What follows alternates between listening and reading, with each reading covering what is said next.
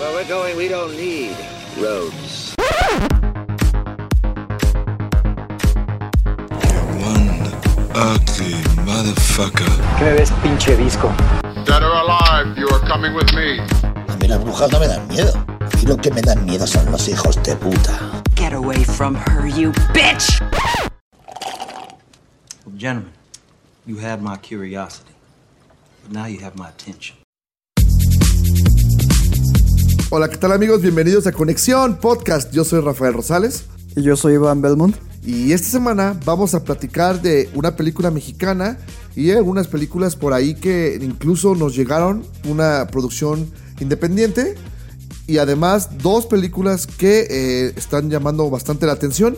Nos esperamos un poquito, por eso no salió esta semana podcast porque queríamos agregar a este capítulo nuestro, o nuestra opinión de It.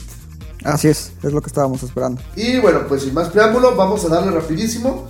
Vamos a hablar primero de la película mexicana que está jalando muchísimamente, eh, perdón, muchísima gente a las salas de cine. No es cierto. Porque de hecho debutó como sexto lugar eh, según los números de Canacine, lo cual, pues para una película mexicana concebida como taquillera o como se comercial, los números, la verdad es que este, son malos. Y nos referimos a la película como si fuera la primera vez, que eh, es un remake de una película noventera que hizo el actor Adam Sandler, ¿sabes de caño? Y Drew Barrymore, ¿no? Con Drew Barrymore. De hecho, creo que es la segunda de, de esta mancuerna que ellos han este, manejado desde ya algunos años. Ay, aparte dije noventera, güey. Es del 2004, güey. Sorry.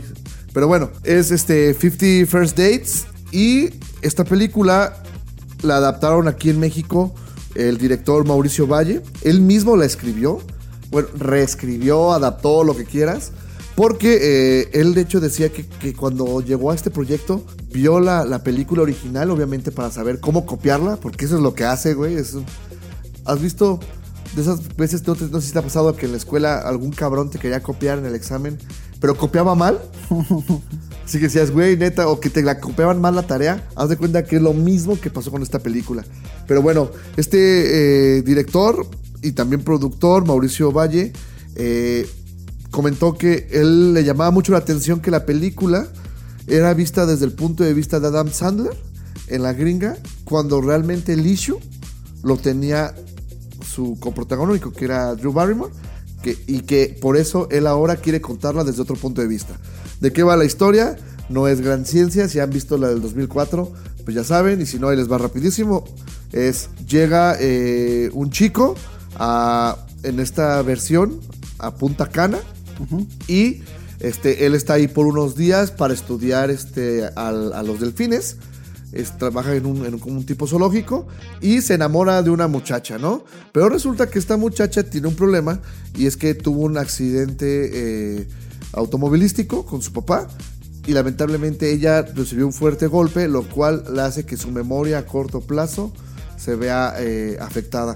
Todos los días, al dormir, hace un reset y regresa a, a la mañana del día del accidente. Entonces, eh, sus papás, su papá, mejor dicho, porque no, no, no, nunca explican de hecho qué onda con la mamá, solamente este, el papá eh, y su hermano, como que se ponen de acuerdo con muchas personas ahí de, de la localidad para hacerle sentir y pensar a ella que está viviendo siempre el, el mismo día. Y pues obviamente llega este güey, va a romper la dinámica, se enamora de ella, la tiene que conquistar todos los días y pues ya, la trama de ahí sigue. Es una comedia romántica, bien simple, de hecho ustedes saben cómo va a terminar, pero eh, lo interesante es que, ¿qué te puedo decir? ¿Has visto la original? Eh, sí, de hecho tengo un issue con esa película porque el protagonista de cierta forma abusa de las emociones de la chica, la manipula emocionalmente para que se enamore de él. Es, es algo que a mí me causa conflicto. Um, a ver, sé más específico. O sea, él sabe ya cuáles son los puntos que le generan ciertas emociones a la chica y sabe por dónde llegarle. Entonces, él genera ciertas situaciones que la manipulan, conquistar entre comillas, para que sea aceptado por ella. Ok, sí, es correcto. O sea, y, y pasa acá. Sí, o sea, igual que en la película de Adam Sandler, hay días en los que le va medio bien al principio y hay días en los que de plano lo rechaza. Pero todo es a base de prueba y error, prueba y error. Va construyendo como que el arco sentimental que quiere provocarle para que este, al final de cuentas pues, la chava este, Lo acepte. lo acepte, pues sí, termine enamorándose de, de- de- de él. Pero bueno, ¿cuál es el problema entre eh, esta adaptación? Lo primero es, tiene tomas así, haz cuenta que parece un comercial de que nos querían vender así de ven y visita Punta Cana. De hecho, la primera escena empieza con una toma súper larga de ella este, en, bicicleta. Pues puedes ver la playa, puedes ver el hotel, que dicho sea de paso es del papá. Entonces, resulta que es ella millonaria. Y, y, y de hecho, yo tuve que preguntarle a, a un amigo que de hecho practica golf. Y le hago, oye, güey, ¿se puede andar en bici en los campos de golf? Porque según yo, pues son, los campos son súper cuidados, por eso es un zapato, un calzado especial para poder jugar este, golf. Golf. No, no es como que. Y la morra ahí en su bici como si nada. Pero bueno, este, te digo, tratan de promocionar mucho la isla. Ajá. Pero, Pero- no, no respondiste qué dijo tu amigo. Ah, mi amigo, de hecho, no sabía. Dijo, sí, no, no sé, la neta, güey. Ah, Ok. Por eso no quise ahondar en eso. Pero un saludo a Bricio. El chiste es que, eh, aparte de que te promocionan la, la isla, para mí, los actores principales tienen muy poco química, ¿sabes? El, el actor eh, principal, pues este, este hijo de Derbez, Badir, que es como que el que últimamente han estado siguiendo los pasos. Em, nepotismo en la industria, ¿no? No sé, fíjate, porque, o sea, sí te entiendo que porque es Derbez, obviamente, Pero es que no es actor. sí es actor. O sea, obviamente actúa de la chingada, sí, eso sí es cierto. Pero, este, güey, pues, ¿cuánto pendejo no ves en, en- en el cine mexicano comercial, güey? Que que- te dice que es actor y que hay, no. que, hay que hacernos actores. güey. Sí, a huevo. güey. a eso voy. Bueno, Jimena Romo es, es la chica, este, Lucy, que es quien pierde, digamos, la, la memoria. Que donde la hemos visto, la recordarán como la esposa infante de Sergio Andrade en Gloria. y también lo acabo de ver en Mentada de Padre. Es la mucama esta que se enamora de uno de los hijos. También sale en Un extraño enemigo. Es la esposa del hijo. Es correcto. De, de- ah, ya va a ser el spoiler. No, es la esposa del, del- del hijo, es correcto. Pero bueno, ella se actúa, ella lo hace bien. Creo que trata, hace su luchita por hacerte sentir las emociones y cuando, digamos, descubre el plot, este. Sí, ella tiene background de teatro, entonces ella sí sabe Ajá. actuar. Pero la verdad es que fuera de eso, la verdad es que mal, mal las actuaciones, la fotografía está horrible, el guion no te lleva a ningún lado, a diferencia del- de, de la de Adam Sandler, como que te muestran su vida diaria. Pero tampoco es la gran cosa. la No, no, original. no, no, o sea, es una película de Adam Sandler, por Dios. Pero lo que te digo, o sea, para hacer una película de Adam Sandler, estos güeyes hacer algo peor, neta, es como que de pena. Yo la verdad es que la sala estaba incluso a medio llenar. Yo creo que se debe a que la película de Adam Sandler no es tan vieja, Ah, pues ya tiene sus añitos. pues 15 años. Pero en temática yo creo que sí ya se siente un poco pasada de moda. Sí, seguro. No, la verdad es que es, es una mala película. A mí, la verdad, este. La sufrí mucho, muy enfadosa. Si acaso, este. Es que aparte hay cosas que le cortan a la versión original, como para justificarlas en tiempo, y, y le restan, este. Pues gracia. Los chistes, como igual que las de Adam Sandler, forzados, horrible. No veremos más de eso, ¿te parece? Estoy de acuerdo. Ok, ¿tú qué viste? Yo eh, contaré una pequeña anécdota para dar trasfondo a la película que vi. Precisamente como tú ibas a ver esa y otra película, que- de la que estaremos hablando un poquito más adelante, ah, yo me enfoqué a contenido digital por una razón. Eh, en primer lugar, recibimos un correo de una representante de, cierta distribuidora que nos invitó, nos dio la cortesía de, mandarnos lo que es un- una copia digital de una película que está a punto de estrenarse en Estados Unidos. La película se llama The Riot Act. Ha estado a lo que viene siendo festivales, incluso tuvo creo que su estreno internacional en Cannes, en el festival del año pasado. Y la película es protagonizada por Brett Cullen, Brandon Kinnear, eh, Connor Price y una chica que apenas se está dando a conocer, que también es una de las, de las productoras de la, de la película. Y en sí la historia de este filme se, se, pues es un poco rebuscada, se podría decir. Es una película de época. Como te comentaba, la película es escrita y dirigida por Devon Parks. Es relativamente un, un cineasta pues nuevo. La trama se desarrolla en un poblado de Arkansas eh, hace bastantes años. En sí, la trama se resuelve en lo, en lo siguiente, ¿no? El protagonista que es Brett Cullen, que lo has visto, por ejemplo, bueno, próximamente lo vamos a ver en Joker.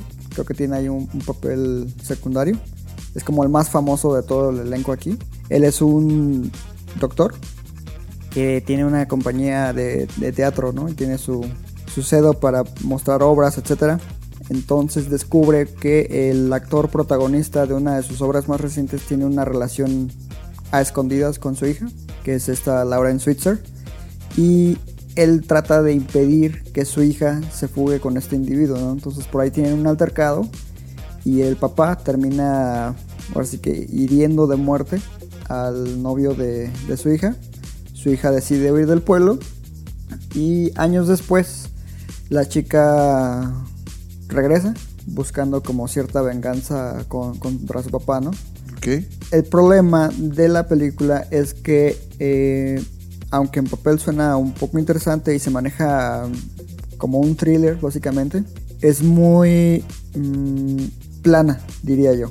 ¿A qué me refiero? Se nota sobremanera, como te comentaba hace ratito, la diferencia de calidad en actuaciones entre Brett Cullen y el resto del elenco. O sea, todos los demás se ven súper, súper forzados en diálogos, movimientos, y Brett Collins se, se nota súper natural. Entonces te brinca al ojo bien gacho toda esa situación. Se nota, ¿no? Como que es un actor. Ya probado. O sea que Pues, tienes... pues, no es así de primera línea. No, no, no, pero- no. Pero a comparación del elenco que tienes aquí, que pues todos son novatos, sí se nota súper cañón Que de su hecho, experiencia. ya sé dónde lo había visto, güey. En Batman eh, Rises. Sí, sale ahí también. Es el güey que secuestra al principio Catwoman. Ajá, exactamente, es ese güey. Y te digo, entonces la trama, pues ahí también como que medio quiere meter elementos sobrenaturales, porque por ahí se le aparece como una figura al, al señor, al doctor, que eh, personifica a la víctima, en este caso que tuvo al inicio. Ajá. Entonces ahí es como una especie de thriller psicológico, pero te digo, no está muy bien desarrollado. Tiene momentos que se resuelven de la nada, nada más para avanzar la trama. Eh, es muy decepcionante. Honestamente sí siento que perdí probablemente mis, mis dos horas que, que dura. Pero eh, ahora sí que se agradece que nos hayan contactado para mandarnos ahora sí que un screening en exclusiva. Y en los próximos días estaré publicando lo que es el texto con más detalles sobre este proyecto, sobre nuestra crítica. Eh, ahora sí que pues si les llegara a interesar, véanla bajo de reserva. Lo único que yo les podría decir. Fíjate que, que el director de Moon Parks es novatillo, la verdad es que. Sí, no- esta es su ópera prima.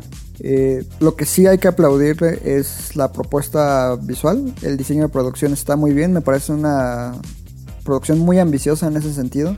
Se nota que, que tuvo esmero en ese sentido. Entonces puede ser que en un futuro, mientras vaya puliendo su, su talento, tal vez entregue algo decente. Pero de momento sí tiene mucho.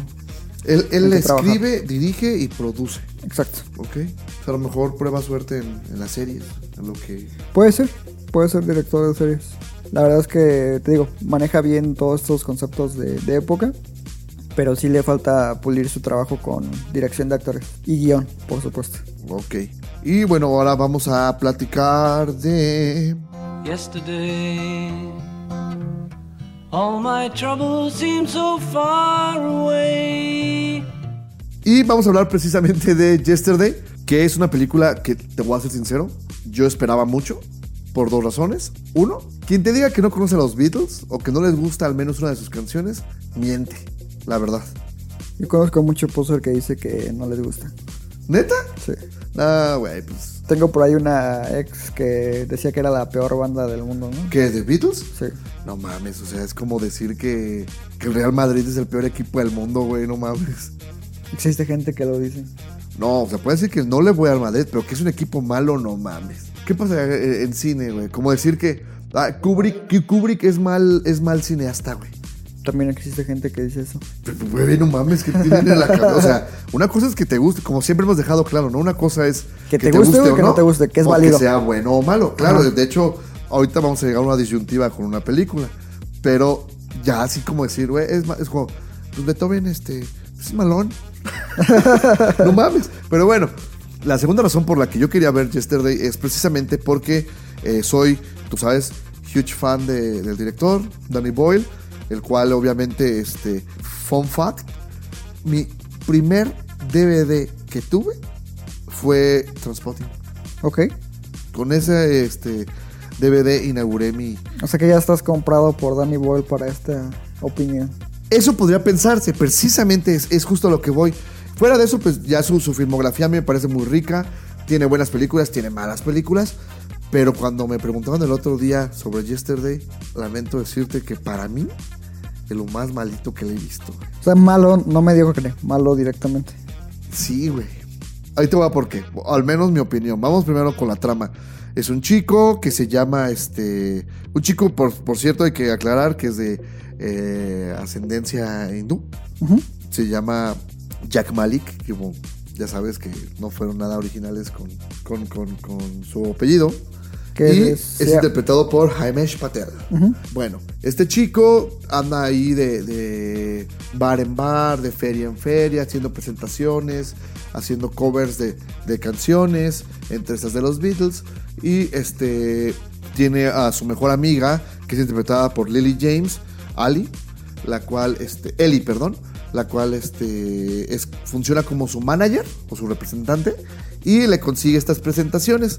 Y pues tiene ahí su familia, sus cuates, es mediocre como en su, en su intento por ser cantante.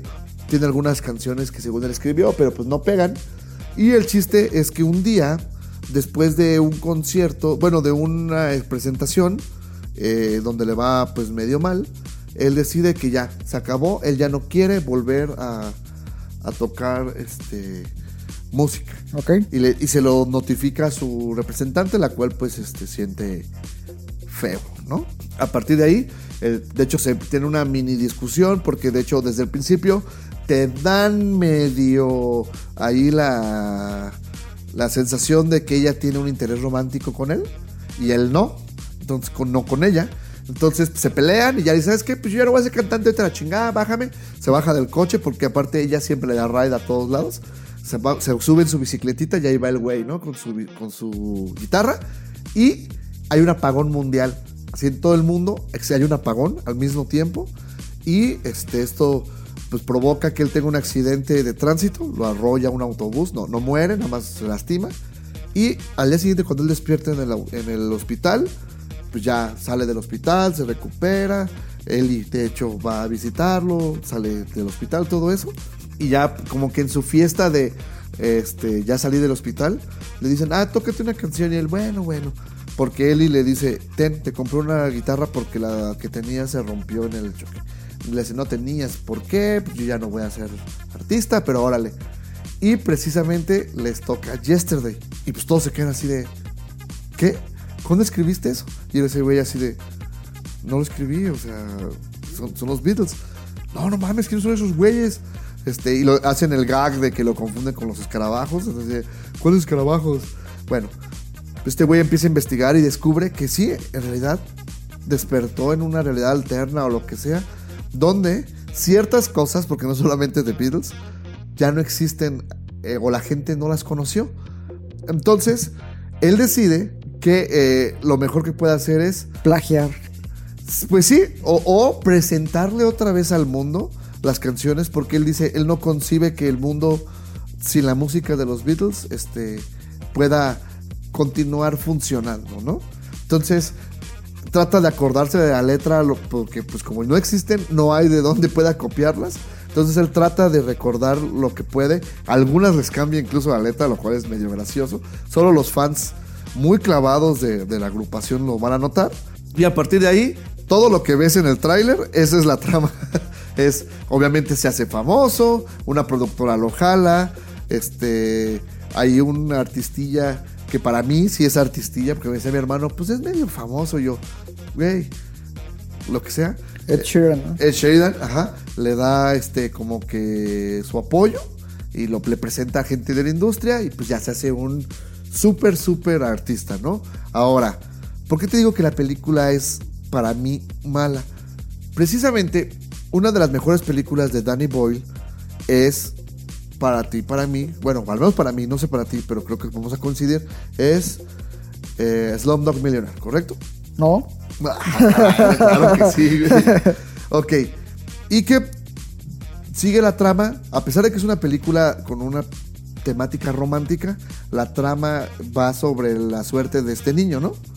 Acá se fue por lo fácil de teniendo una gran trama que es esta de este güey se enfrenta a un mundo donde no existen los Beatles y este, él plagia o les, les vuelve a presentar al mundo las canciones, la convierte en una comedia romántica Con Lily. con Lily James. Y el problema es que este, todo el tiempo las, los momentos entre ellos se ven forzados. Ya te, te, te spoilearía qué pasa, pero cabe señalar una cosa. Por, eh, digamos, presión, había un papel de la, de la actriz, eh, es latina, eh, Ana, Ana de Armas. Ella era un- eh, tenía un, un papel, de hecho en uno de los trailers aparece. Ella tenía un papel en el que ella también se enamora del personaje y tiene un, un triángulo amoroso entre Ellie, esta chica, y, y- y Jack, ¿no? Y decidieron al final toda la trama de esta chica quitarla. Porque, porque decían que hacía muy larga la película y que hacía que el personaje de, de Jack se viera como que trata mal a Ellie y que no fuera la gente a pensar mal. Para quedar bien. Pues no sé si para. Supongo que fue un- algún tipo de presión del, del estudio. Porque al final de cuentas, pues sí, querían una película súper accesible al público, que fueran a ver niños y ah, yesterday. Y sí, sales caureando las canciones. Yo sí salí, la de Hey dude. Y todo esa madre. Pero bueno. Y es que aparte les costó 10 millones los derechos de las canciones, ¿no? Sí, incluso Steve Martin. ¿Cómo se llama el vocalista de, de, de, de, de- Coldplay? Chris. Chris Martin. Steve Martin es un actor, ¿verdad? Sí, dije, Chris ¿qué Martin este, iba a ser el personaje de, de Ed Sheridan. O sea, Coldplay iba a ser el que le iba a decir, ven, güey, toca tus canciones y ábrenos un, un concierto y ya de ahí saltaba la fama. No, pues no les llegaron al precio a, a este güey. Entonces ahora este otro pelele. Ahora, uno de los principales problemas de la película también es que eh, Jaime Patel como que no es carismático, güey. Plano, digamos. Sí, o sea, todo el tiempo así, "Eh, no, no sé qué está pasando. eh". así como, no sé, no es gracioso. De hecho, em- me puse a pensar así de mil hindús que pudieron haber interpretado a este güey. Jeff Patel. No, porque él ya como que también es un este cliché de van a meter a alguien hindú, meten a Dev Patel. güey. O sea, ya, güey, también. Pero, Pero es que es talentoso. pero pues iban a meter, iba a ser una película semi graciosa. ¿Por qué no meten al güey que hace a Rash Kutrapali? ¿Ok? Creo que le voy a así porque la cara del pendejo la tiene. O así Sansari, ¿sí lo ubicas o no lo ubicas? No. Es el que hace Master of None. Ah, sí, sí, sí, sé quién es. Es este. ah, lo vi en otra película, pero me lo vi en otra película hace poco. No, no es el que sale en esta película con JC Eisenberg. Sí, güey, que es su cuate, el, que entrega pizzas. Ajá. Ándale, ese güey también pudo haber quedado. Pero no, la verdad es que sí, este, la, la, el cast para este personaje, la verdad, maldito. El chico a mí, la verdad, no, no, no me agrada, este, nada. Y aparte hay una escena, eso tal vez sea un poco, este, racist de mi parte, pero tiene una escena en la que, ah, bueno, por el accidente pierde los primeros dientes, los, los, bueno, los dientes Los este, incisivos. ¿no? Ajá. Aunque después se los vuelve a poner, todo el tiempo que salía, yo estaba como que esperando verlos sin los dientes. Será muy raro. ya sé. este, pero sí, eh, lamentablemente, yo, si eres fan de la música del famoso cuarteto de Liverpool, te va a gustar la película. Al menos, Pregunta clave. ¿Cómo ordenarías Bohemian Rhapsody, Rocketman y Yesterday? ah, simple, es más, hasta métele Gloria, güey, de, de Gloria Trevi, güey, así para vernos mexicans, güey. Obviamente, primero Gloria. no, Rocketman, Gloria, ¿Ok? Bohemian Rhapsody y Yesterday. güey. No, es que Yesterday tenía mucho potencial. La verdad es que pudo haber sido más, pero se quedó en el camino, lamentablemente. Listo. Bueno, y ahora vamos a, platicar de la película de la semana pasada. Precisamente porque está este super wow. Hemos leído muchas grandes reseñas y sobre todo buenos comentarios. Lamentablemente, dinos Iván, ¿cuál fue el problema con esa película? Fue muy raro porque eh, eh, la película en cuestión se llama High Life. Es eh, dirigida por la directora francesa Claire Denis y es protagonizada por Robert Pattinson, Juliette Binoche y Mia Goth. Eh, yo la esperaba mucho porque soy, ya lo saben, fan de- del género de ciencia ficción. Y la película es distribuida en México por Interior 13. Eh, curiosamente, Interior 13 llevó a cabo lo que es una función especial de premiere para aquí en la ciudad de Morelia, que incluso creo que el Festival de Cine de Morelia realizó una dinámica para otorgar boletos este, a, la audiencia, sí que los afortunados.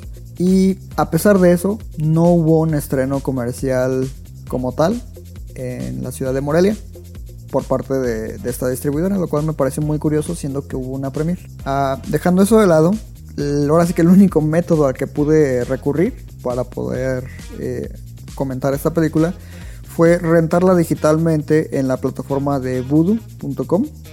Este, como ya te había mencionado anteriormente, si tienes VPN, que es lo que te cambia las IPs, puedes tener acceso a contenido de otros países, ¿no?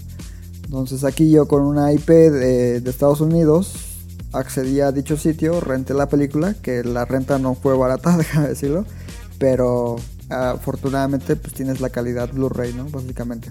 Y la película pues en sí es como una especie de horror psicológico, por decirlo de alguna forma, con elementos precisamente de, ciencia ficción. La trama de qué va? Básicamente nos enfocamos en un inicio a un hombre llamado Monte y a su bebé, ¿no? Cuando inicia la película te das cuenta de que él está solo, prácticamente en una nave completamente abandonada, a excepción de una bebé. La cuida, la alimenta, etc. Y él se encarga de darle mantenimiento a, la nave.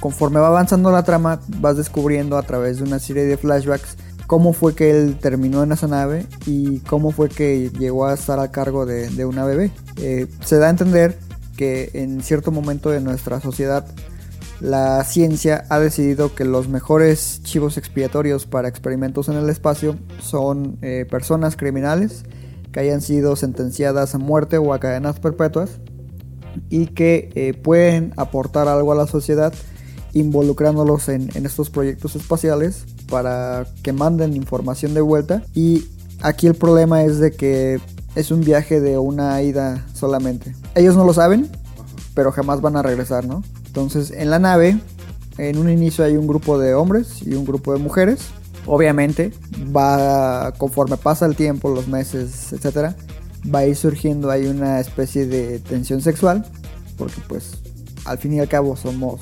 seres primitivos y se- ahí genera una serie de, situaciones muy incómodas, ¿no? La nave es acompañada también por una doctora que es interpretada por, por Binoche, eh, uno de sus papeles más intensos y oscuros porque tiene una escena bastante fuerte con Robert Pattinson, eh, que ya te la había comentado, pero no la puedo mencionar aquí porque es un gran spoiler. Ella se encarga básicamente de que- tratar de que las mujeres a bordo se embaracen y tengan un hijo, ¿no? Pero el chiste es de que por alguna razón la nave es como muy radioactiva. Entonces mm, la mayoría de las mujeres son incapaces de, de concebir. Y todos los hombres dan su esperma, ¿no? Cada cierto tiempo les da la esperma a esta doctora. Ella la insemina a las chicas y así es como funciona el proceso. El único que se rehúsa a dar su esperma o a masturbarse siquiera es Monte, el personaje de Robert Pattinson. Desarrolla una abstinencia casi como monje y es como muy apreciado dentro de la nave y respetado por ese, ese aspecto, precisamente. De hecho, es muy curioso porque también sale este cantante, André 3000. No sé si- Ok, sí, el de Outcast. Ajá, él sale ahí, es uno de los personajes secundarios. Y te digo, van pasando una serie de situaciones que ocasionan la muerte de varios personajes hasta que solamente queda Monte y su bebé, que por ciertas situaciones que no puedo mencionar, una de las chicas sí se embaraza con el esperma de monte, tiene la bebé y él se queda solo. Entonces pasan los años, la chica va creciendo, va creciendo, se convierte en una mujer. Entonces ahí te manejan también cierta tensión ¿no? Entre, en su relación eh, a nivel psicológico. Te digo, se sienten ya pues, desamparados porque pues están completamente solos.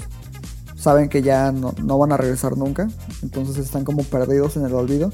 Y básicamente la película analiza a fondo lo que significa ser humano, o así que nuestros problemas mentales y el significado de la esperanza como tal. Eh, llega a cierto punto en donde el mejor intento por sobrevivir que esos dos personajes tienen hacia la recta final de- del filme es atravesar un agujero negro. Y a- ahora sí que abrazar lo desconocido, ¿no? Ok.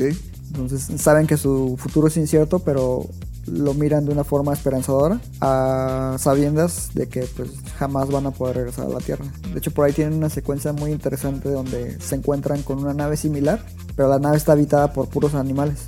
Ok. Y la situación que ves ahí es muy rara porque ves muchos cuerpos de, de animales muertos, obviamente, por el paso del tiempo. Muchas crías pequeñas y todos son como súper salvajes, ¿no? Porque pues nunca han tenido contacto con, con un ser humano. Entonces, eh, digo, está muy, muy creepy en ese sentido. A mí me parece una gran película, de lo mejor que he visto este año. Y es una lástima que no haya llegado a, a nuestra ciudad. Sí ha llegado a capitales como Querétaro, Guadalajara, obviamente Ciudad de México. Eh, ojalá la traigan acá, pero tomando en caso el, como referencia Suspiria, no creo que llegue aquí. Fíjate que sí está bien, este... Porque yo, yo también, este, le, le he visto que de manera internacional le ha ido muy bien a la película. Sí. Ha tenido ahí su recorrido en festivales y también ha obtenido buenas notas y yo también, este, esperaba mucho. Y sobre todo por, porque tú me habías comentado cuando platicábamos de que, que cómo eh, veíamos la decisión de que Robert Pattinson fuera Batman. Entonces, y que yo te decía, no, pues cabrón, nomás la, la ha hecho de, de vampiro, ¿no? En, en la saga Crepúsculo. Y tú me decías, ¿sabes qué? Está mal encasillado porque sí ha tenido buenos papeles. Y creo que es algo que este güey últimamente este, se ha esforzado por tratar de dejar atrás ese papel juvenil. Desde Cosmópolis con... También con, si mal no recuerdo, ahí creo que también sale Juliette Binoche. Se estrella Juliette Binoche, pero es de este director, ¿cómo Da- se llama? David Cronenberg, De Cronenberg. que también hizo Map to the Stars. Ajá, Map to the Stars. Y ahorita trae The Lighthouse, con, en la que... Robert Eggers, así es. Ajá, que actúa con William Defoe. Ajá. Y esta, este, como que el güey, la neta, anda con su campaña bien fuerte de que Es está que- tomando papeles arriesgados. Claro, y fue muy inteligente porque cualquier actor que haya participado en esa franquicia, o sea, te sale otro trabajo igual, y ahí vas directo, ¿no? Generar dinero, más fama, etcétera. Él aprovechó su fama precisamente para acaparar atención a estos proyectos pequeños. O sea, a él le funciona porque expande Sí, su llegas con un cabrón, con un director, y dices, ¿sabes qué, güey? Yo traigo, te- como este O sea, número yo- yo- likes, ajá, digamos, así, ¿no? yo- yo soy famoso. al menos con que salga en tu película, va a jalarte algo. Exacto. Correcto. Y él ha ido puliendo su actuación con todos estos trabajos independientes y ha tenido resultados muy buenos. O sea, ya es un actor respetado dentro de la industria. Sí, sí, sí, la verdad es que no, no lo hace mal. eh, y pues creo que es el único que, la, que sobrevivió de esa saga, ¿no? También Stuart. Kristen Stewart lo, lo ha intentado. Le he visto dos, tres pa- papeles, este. ¿Cómo se llama? ¿Serios? Pero no ha despegado como este, güey. Es que sí hay una diferencia de talento un- bastante marcada entre ellos dos. Yo, yo sí creo que Robert Pattinson es mejor actor que, que Stuart. Sí. Y el pinche Jacob, pues ese güey. Que ya- siga quitándose la playera y... Ya ni eso, güey. Está panzón el cabrón, güey. Creo que ya es así, este. Telonero de Adam Sandler, güey. Es que él no era buen actor. Nunca lo fue. Solo estaba bien pinche sabroso, según, pues. Y ni eso, ¿eh? No sé, güey. Tendríamos que hacer una encuesta con algunas compañeras. Ah, hay tipos más marcados todavía y más rostros que él. Hacia el pinche Ryan Gosling. Que, es estúpido. Brad Pitt en-. Ah, Brad- Pitt. cuando se quita la playera. No, estaba leyendo a, a- a un este compañero de la prensa que, que decía, después de ver la película y ver cómo está Brad Pitt a sus 50 años, Me he replanteado, ¿no? Me he replanteado cambiar mi vida. y después de leerlo yo dije, Yo sí, güey. Y te mandé mensaje, güey, vamos al gimnasio, güey. Sí, no, no. Pero bueno, entonces, sí recomiendas High Life. Mucho. Entonces, si no, le, si le doy un par de, de mesecillos y no la llega a Morelia, la trato de ver este, bajo cualquier medio. Si no es pirata, sí. No, güey, ¿cómo que si no es pirata, cabrón? De una vez dejemos algo claro aquí y ahora. Conexión no consume material pirata. Correcto. Ok. Y este, bueno, eso fue lo mejor de la semana pasada. Y vamos a hablar precisamente ahora de la película de esta semana, lo que todos esperábamos. Llegó septiembre y qué este, fiestas patrias, ni qué nada, ni qué aniversario del temblor. Todos queríamos flotar. Todos queríamos flotar, es correcto. Y porque precisamente el día jueves se estrenó por fin después de un año. ¿Dos años? ¿Fueron dos años? ¿No fue un año? güey? No, salió en el 2017 la primera parte. ¿For real? Sí. Ok, después de dos años. Yo creí que era del año pasado, güey. Bueno, se estrenó It Chapter 2, que es la continuación fi- y final de eh, la película It, que se estrenó en el 2017, dirigida por Andrés Muschietti. Muschietti, así es. y que eh, nos traía de vuelta al mítico y terrorífico payaso Pennywise. Que tú no tienes miedo a los payasos por culpa de ese güey. Lo tuve un tiempo, cuando salió la miniserie de los 90. Ajá. Este, ya te había comentado que a mí la escena en particular que me traumó por un tiempo eh, fue cuando sale de la alcantarilla.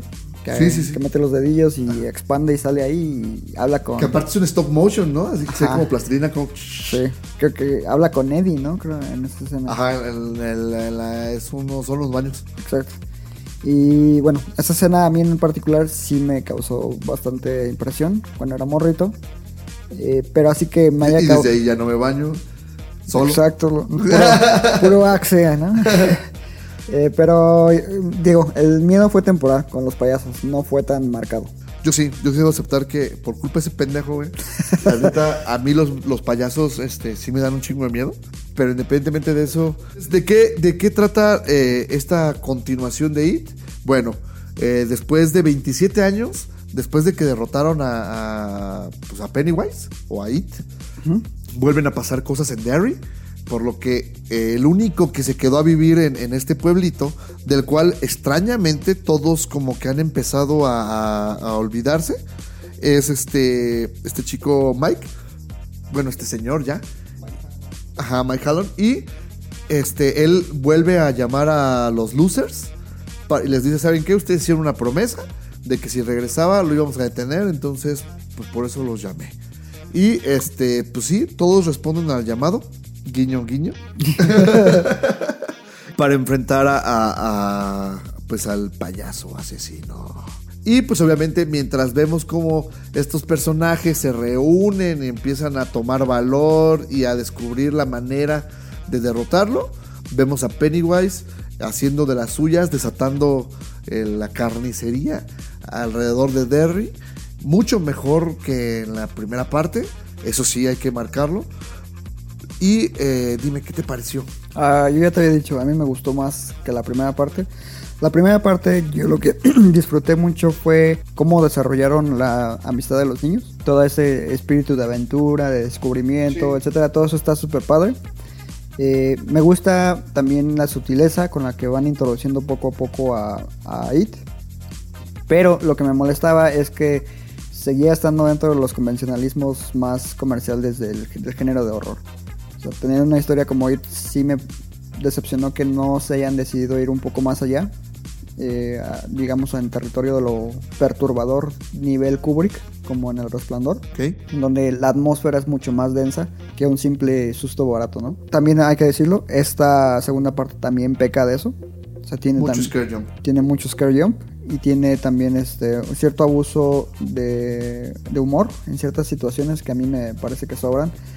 Ah, tiene una escena en particular donde le vomitan a Eddie que rompe como el, el mood de, de horror que había generado que es uno de los vicios que tiene este Moschietti, ya te lo había comentado, es muy bueno planteando y creando como atmósferas, pero llega a un punto en como que le sale, no sé, cliché, digamos. y mete cosas que te rompen ese sentimiento. Eh, Es un vicio que debe dejar, en mi opinión. Como esos güeyes que no pueden, que las que los momentos muy serios les provocan risa, ¿no? Así lo siento. Y te digo, también pasa lo mismo con ciertas situaciones de horror. La- Las extiende de más y como que se pierde el efecto. Pero dejando eso de lado, me parece muy interesante cómo se van planteando eh, los traumas infantiles y psicológicos que tienen esta serie de personajes. Eh, lo mencionamos en nuestro texto, tienen ahí muy, muy definidos, igual y para aquellos que no eh, lo hayan notado a primera instancia, cada uno tiene su, su trama muy marcado. Hicieron ciertos cambios en algunos personajes que me parecen bastante adecuados, sobre todo con Richie, le dan un trasfondo muy padre.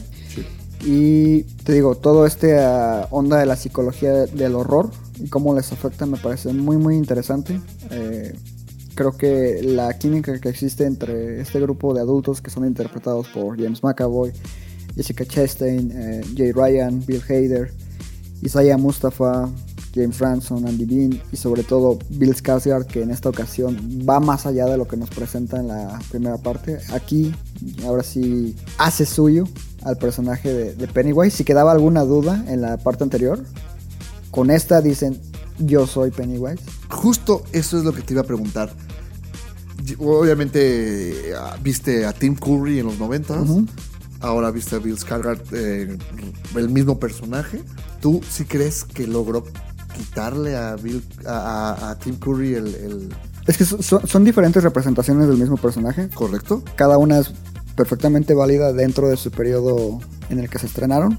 Yo soy muy fan de Tim Curry, de su versión. Eh, me habían gustado muchas cosas de la primera parte de Bill Skarsgård, pero no me había terminado por convencer hasta esta segunda parte. En esta segunda parte sí dije, ok, yo en lo personal me quedo con esta versión de, de Pennywise. Ok. Me parece mucho más compleja, más letal y Sádica, ¿no?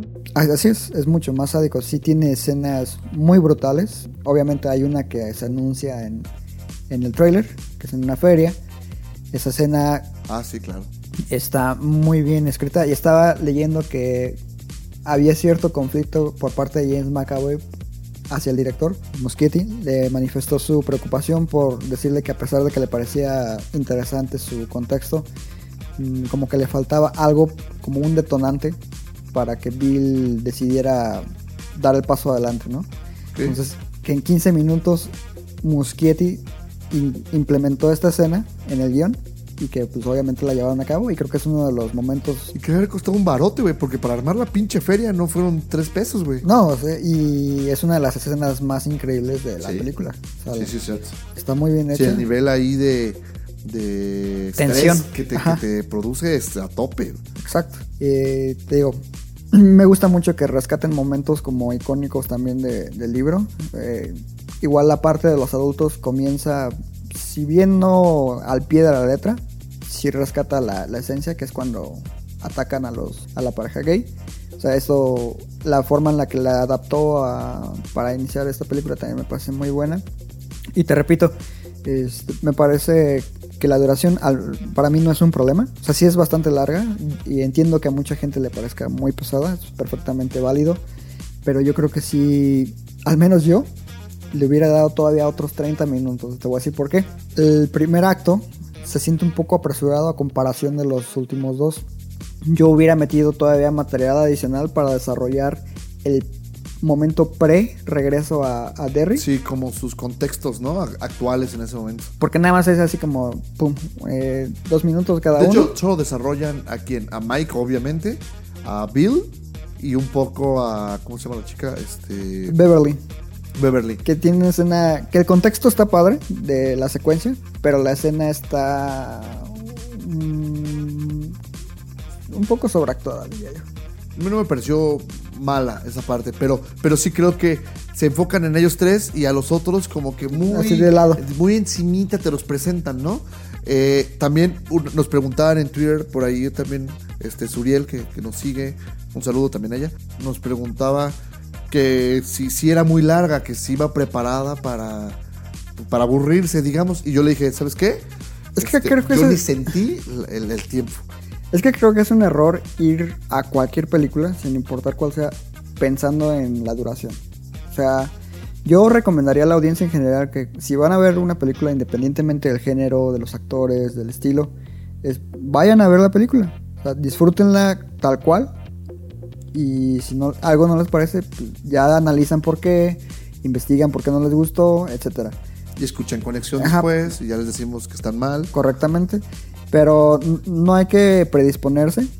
O sea, eh, por ejemplo, ella supongo que ya va con cierta renuencia así de "Ah, está bien larga, que no sé qué. Sí, sí, sí. Y que también, sean, siendo honestos, o sea, poniéndonos en sus zapatos, hay películas que luego te dicen, dura tres horas, y tú y yo lo hemos dicho así de, ay, güey, le sobraron al menos unos 20 minutos, ¿no? Caso contrario en It. La verdad es que yo también pasé las dos horas, porque no son tres horas, son como dos horas 40, ¿no?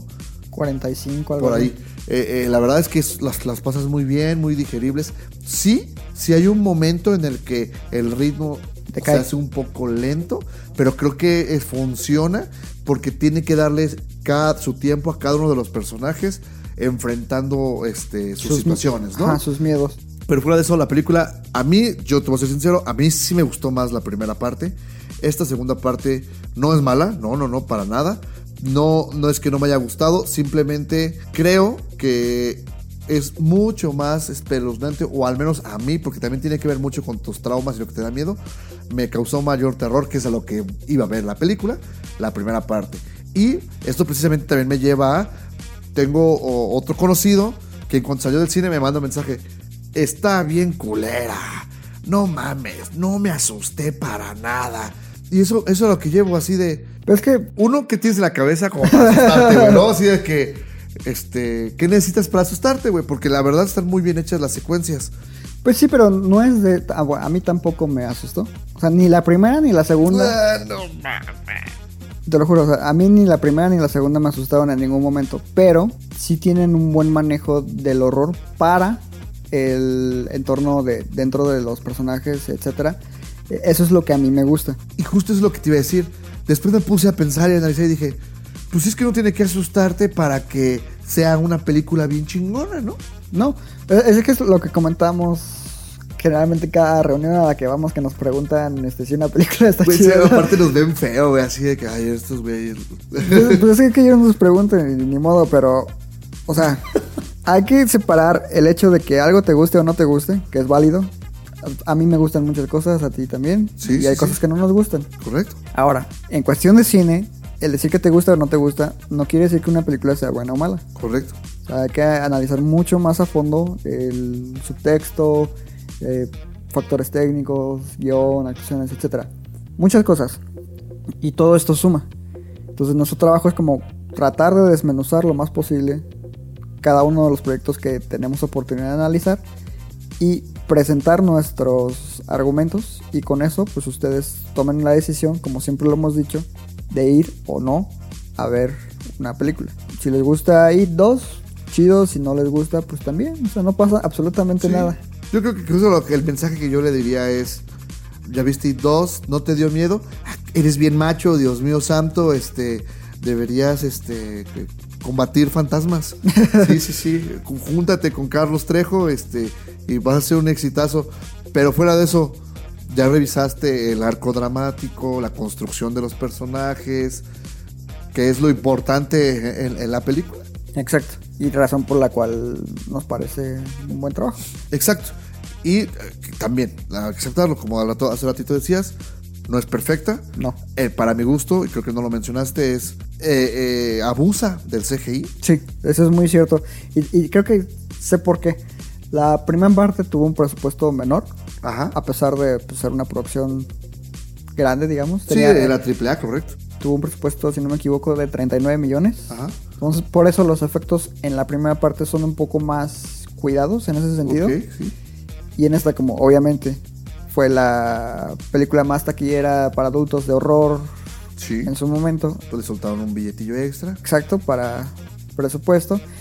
Se nota mucho en ciertas secuencias y eso sí rompe el, el encanto que tenía a comparación de la primera película. Sí. Y qué, qué lástima, porque este. Fíjate que Muschetti es, es compa de, de Guillermo del Toro, ¿no? Entonces, ¿qué le costaba decirle, ¿sabes qué, güey? Usa efecto práctico. Sí. O sea, por ejemplo, la famosa escena de... La de viejita, güey.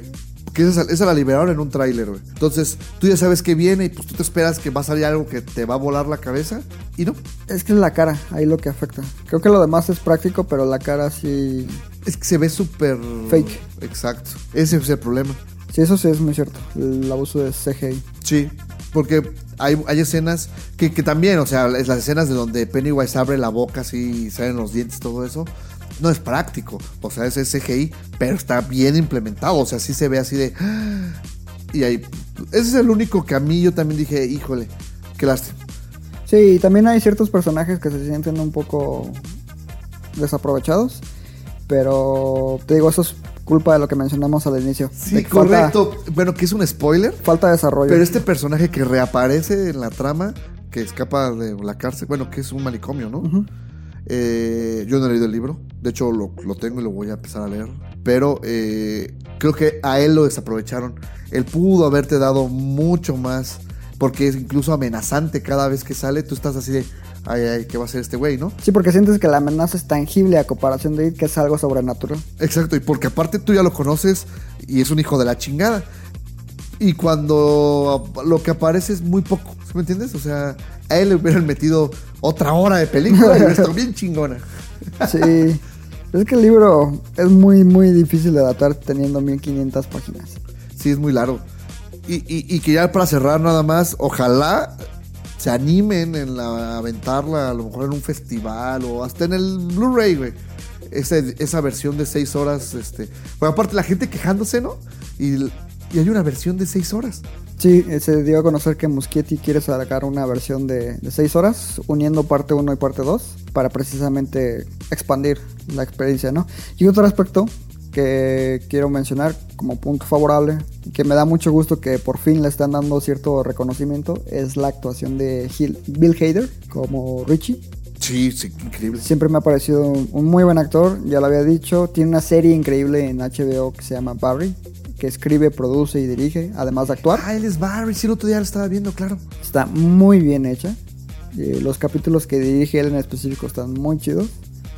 Y es un actor genuinamente gracioso, o sea, entonces Fíjate que le queda muy bien el look con lentes. güey. está igualito al morro. No, de hecho, eso es algo que platicábamos también este con, con- con una amiga que me decía, el cast está increíble, güey. O sea, el único que no se parece es Bill y James McAvoy. Mm, bueno, Es el que menos, al menos. Ajá. Pero todos los demás son una pinche calca de niños a grandes, güey. sí. El, el güey, el hipocondriaco, no mames. O sea, parece que el- al niño le dieron vitaminas y lo hicieron grande. Está impresionante, güey. El, el que también se parece un buen es este Ben, el gordito. ¿Verdad que sí? Ella me decía, no, yo no le doy parecido. Sí, a huevo, o sea, se le ve hasta cómo le cuelga el cachetillo de que de Y peso. los ojos, o sea, los ojos es donde tiene el parecido increíble. Sí. No, bien. La verdad es que este, sí es la película del fin de semana. Sí vayan a verla. Este, vale mucho la pena. Sí la voy a comprar. Este, y ojalá que salga esta versión de 6 horas. Sí, yo también. Este, para asustar sobrinos. Esa era la película así Fíjate que tengo esa duda, ¿eh? Me gustaría ver la reacción de un pequeño, de un niño.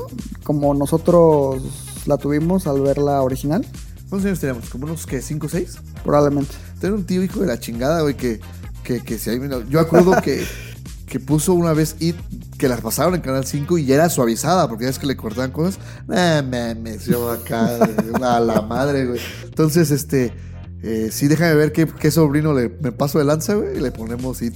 Sí, estaría interesante güey, ya, ya está firmado, hay que buscar un niño, güey, para ponerle It.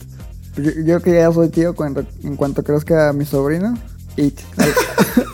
De regalo de 5 años, eh, vean los payasitos. ok, bueno, pues este, eso fue todo por esta semana. Eh, les agradecemos que nos escuchen como cada semana. Si les gusta, denos like en redes sociales, que cuáles son. Eh, Conexión Cine en Facebook y Conexión MX en Twitter e Instagram. Así es. Y eh, también durante la semana estamos subiendo material. Sobre todo nos enfocamos más a subir las reviews de las películas que vemos. Y también por ahí avances de las películas que van saliendo. Y este, pues ya, eso es todo por, por ahora. Un saludo a todos los que nos escuchan. Yo soy Rafael Rosales. Yo soy Iván Belmont. Y recuerden que. Amamos el cine. Goodbye, Georgie.